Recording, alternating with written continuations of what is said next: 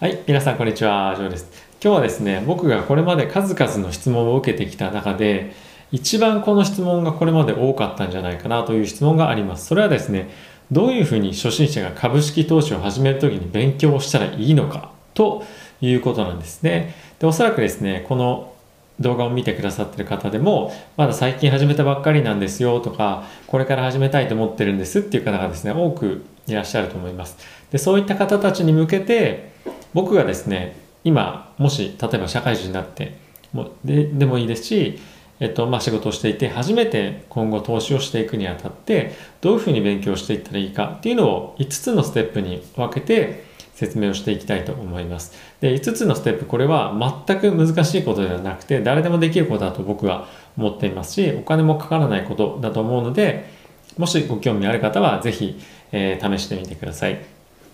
もうすでに投資されている方はですね、こんなことを、えー、もう知ってるよとかっていうこともですね、非常に多いかと思うので、これはあくまでも初心者の方、まだ始めたばっかりの方に向けてということで、えー、ぜひそういった観点から聞いてみてください。はい。ではですね、早速入っていきたいと思います。一つ目なんですけれども、とりあえず何でもいいから好きな株を、株を、企業の株を買ってみたらいいと思います。よくですね、いろいろある、あの、皆さんも考えられるのが、いろいろ調べてから買うとか、えー、いろいろまあ勉強してから買うということもあると思うと思うんですね。やっぱり怖いからとか、やっぱり投資って分析とか市場にしないといけないんじゃないの？みたいなのがやっぱあると思うんですけれども、僕の経験則上、持ってない株とか、投資がしたことないものに対して、この臨場感とか現実味っていうのがやっぱ持てないんですよね。なので、あの、大きい金額をかける必要は全くありません。一番最小単元で、えー、例えば5万円だったら5万円、10万円かもしれないですけど10万円を、まず株を買ってみてください。アメリカの株であればですね、10ドルとか20ドルとか、そんなの全然買えますから。で、まずなんで買わなきゃいけないかっていうと、買うことによって非常にその株の動きに対して注視するようになる。その株の関連のニュースに対して注視するようになる。その株が動く要素に対して注視するようになると。で、これどういうことがあるあるかっていうと、決算だったりとか、個別株のニュースの、えー、まあ、出てくるニュースですね。だったりとか、あとは世界経済の動きに対して株式市場っていうのは大きく反応しますよね。なので、そういったところに、えー、注目をすると。まあ、主にまあこの3つぐらいかなと思うんですけど、なので、とにかく何でもいいから株を買ってみることによって、投資っていうものに自分が入っていくと自然と。なんでそういった環境をまず作るというのが僕は一番本当に大事なんじゃないかなと思っています。でステップ2なんですけどもえその会社株を買った会社と業界をよく調べてみましょうということなんですね。例えばどんなことを調べるかっていうと製品やサービスだったりとかあとはその会社のビジネスのポートフォリオありますよね。例えばこの A っていう会社はこうこうこういう商品があってでそういった商品の特性はこうこうこういうものですよねとかで同じ業界なんだけどやってることが違うとかありますよね。なので、えっと、その買った株の、えー、業界というか企業とあとはそれに関連する企業の、まあ、同じような業種の会社のですね、ポートフォリ事業ポートフォリオっていうのをよく見てみてください。プラス製品サービスっていうのを見てみてくださいということですね。であとはですね、よく financial statement、えー、損益計算書とかを見るときに、いろいろまあ分析をすると思うんですけども、そんなに難しいキャッシュローとかやるとかやるんじゃなくて、コスト構造っていうものがどういうふうになってるのか。例えば、この会社っていうのは固定費がすごい大きい会社なんだな。変動費が大きい会社なんだな。じゃあこの固定費と変動費ってそれぞれ何に紐づいてるのかなとか。あとは利益をですね投資にたくさん向けてる会社なのかなとか、えっとまあ、そういった、まあ、基本的なことだと思うんですけれども、まあ、そういったことをですねいろいろ分析してみてください。売上もちろんどれぐらい上がってるかなとか利益率どれぐらいかなとかそういったものはですですね見てみるといいと思います。ただしこういうのをやるときにえー、全部一個一個会社のなんていうんですかね決算書類見に行くとかっていうのも、まあ、いいとは思うんですけど僕はできるだけこういう作業みたいなものは、まあ、ちょっと有料のお金を払ってやったりするとえー、非常に安くできると思うんですね。で、かつ今非常にいいサイトを僕ツイッターで教えてもらって、これがですね、Finbox って言って、FINBOX、finbox.com っていうのがあるんですね。.com、もしくは .io ですね。で、これがですね、今、えっと、一月1ドルかな？で、えー、いろんな会社のですね、決算書の情報と情報とかをすごいまとめてくれているものなんですね。なので、こういうのを使ってみると僕はいいんじゃないかなと思います。基本的に決算書類の内容とか、えそういった数字目標とか、まあ、数字目標とか数字関連をですね、全部、ね、会社に入っていって、まあ、読んでとかっていうのは、もうかなり労力と、えー、まあ、時間がもったいないのかなと思います。で人によってはですね、細かいいろいろ文言とか読みたいとか、結構いろいろあると思うんですね。で、僕もどちらかというと、そういう細かい書いてある文言とかいろいろ細かいのを僕読み解いていくっていうのは結構好きなタイプなんで、ちょっとマニアっぽいですけど、えー、まずは、ただ始めたばかりの場合は、そういったところに時間かけちゃったりすると嫌になっちゃったりすると思うんで、できるだけそういうところはですね、少しでもちょっと、ちょっとだけお金払って、えー、時間を削減してみるといいんじゃないかなと思います。で、おそらくほとんどの人がですね、えー、別にお仕事やられていたりとか、あの非常にお忙しいと思うので、時間を短縮するためにもそういったツールを使ってみるといいんじゃないかなと思います。はい。では、ステップ3ですけれども、今後数ヶ月のうちにどんなその会社のイベント、例えば決算ですとか、何かしらのイベントがあるのか、かつ、あとはですね、経済的な世界経済のイベントがどういうものがあるかとかっていうのを書き出してみましょうと。例えばどういうことかっていうと、今で言うと、大統領選挙はここですとか、大統領の就任式はここですとか、あとは例えばコロナのワクチンの申請が行われるのは11月の3週目だなとか、なんかそういうのをですね、いろいろ書き出してみることによって、今後どんなイベントが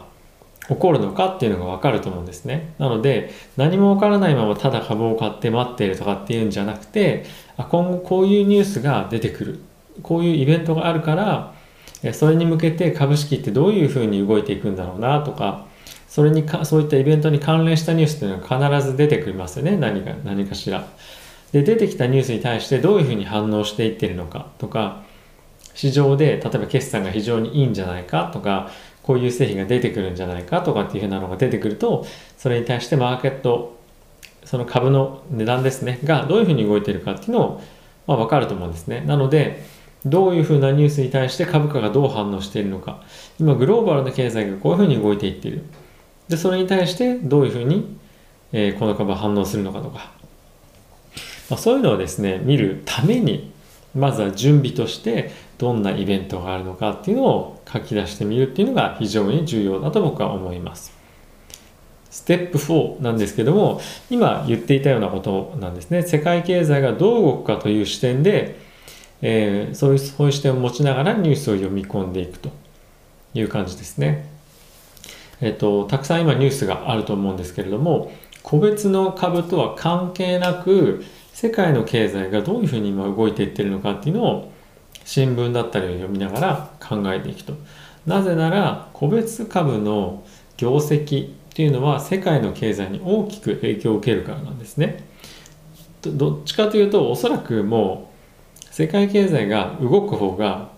まあ、一つの会社がいろいろ頑張るよりも影響大きいんじゃないかなと僕は個人的に思います。かつ、マーケットが上げ相場の時は、もうどんな株でも上がっていきますし、例えばリーマンショックみたいなのが起きた時とか、あとは3月にコロナでガツンって2月でしたかね、落ちましたよね。ああいう時はどんなにいい株でも落ちるんですよ。なので、その時の経済状況、えー、世界の経済状況っていうのがどういうふうに流れていくかっていうのをしっかり捉えるために、えー、そういったニュースを読み込んでいくと。で、ステップ5で、すみません、ちょっと順番先間違えましたね。えー、世界の経済ニュースと、え個別の企業のニュース、業界のニュースが出たことで株価がどう反応していたかを見るということですね。で個別の企業の業界のニュースっていうのは、えっ、と、その買った株の決算でもありますしあとは競合他社の決算っていうのも例えばあの持ってる株の決算が競合よりも後に出た場合ってどういうふうな影響があるんだろうなとかあの別の会社の決算が出てきた時に。とかですね、あとはいろいろ競合他社がニュース出してくると思いますね。まあ、もしくは他のえ新聞社がいろんなニュース出してくると思うんですけど、それぞれの企業がどういうふうに動いているのかとか、あとはさっきも言ったみたいに、世界の経済ニュースが、例えばアメリカの GDP がですね、コロナが長引くことで少し、ああ、下方修正されたみたいになった時に、それがどういうふうに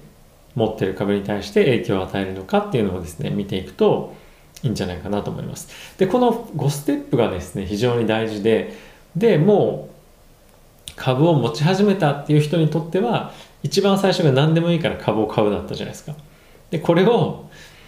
あのまあ順番を多分入れ替えて、えっと、1番は2番にして、まあ、1番がその会社と業界、まあ、興味がある会社になるんですかねと業界を調べてみるで調べた後に何でもいいからじゃないって調べたところの株を買うっていうのに今後変わってくるのかもしれないんですけれどもまず何も持ってない株式投資したことないっていう人は個別株何でもいいから買いましょうと。何でもいいからってもう分かんないよ怖いよっていうのであれば個別株ではなくて VOO とか S&P500 にかかる ETF とかですね日経にかかる ETF とかそういったものを買うことで経済全体がどういうふうに動いているのかどんなニュースが出たらどういうふうにマーケットが動くのかっていうのをですね勉強していくといいんではないかなと、えー、思います本当にやっぱり多分皆さんも思うんですけど思うと思うんですけども株を買ってみるっていうことでその会社に対しての興味とか、えー、やっぱりその敏感な感度ってすごい上がりますよね。うん、でその感度なしにはやっぱり何も学べないっていうかやっぱただ机上の空論ばかりやっててもしょうがないですしあとは決算書を見てたって分かんないんですよね。ちょっとマーケットがその株をどう見てるかって。で結局株価ってあの需給で動くので決算が良かった。だから自動的に上がるんじゃなくて決算が良かった。まあ悪かった。らどっちもいいんですけどそれに対してその結果に対して人々が買うからどんどんどん上がってくる。人々が売りたい売りたい売りたいっていうのがいればあの、まあ、なればどんどん下がっていくし結局は需給なんですね。なので需給を肌で感じるためにまずは株を持ってみましょう買ってみましょうっていうところからスタートっていうのが僕の持論です。でこれはですね簡単に 5, 5つのステップにしたんですけれどもこれをもっとですねどういうふうに噛み砕いていくかっていうのは人それぞれ違うと思いますし僕は僕なりのやり方も、えー、一応あります。なので、まあ、別途ですねこういうところをどういうふうにやってるのかっていうのを詳しく教えたりとかもしたいなと思いつつもどういうふうにやっていいかよくまだちょっと考えてはあのいるんですがちょっと今後検討して将来的にやってみこみようかなと思ってるんですがこの5ステップスで僕は本当に十分だと思います。はい。基本的にこういった形で分析をしてぜひえー、まだ株式投資を始めたばっかりの方、これからやってみようかなという方は、こういったことを、えー、ぜひ、まず参考にしていただいて、やってみてもいいんではないかなと思います。ということで、また次回の動画でお会いしましょう。さよなら。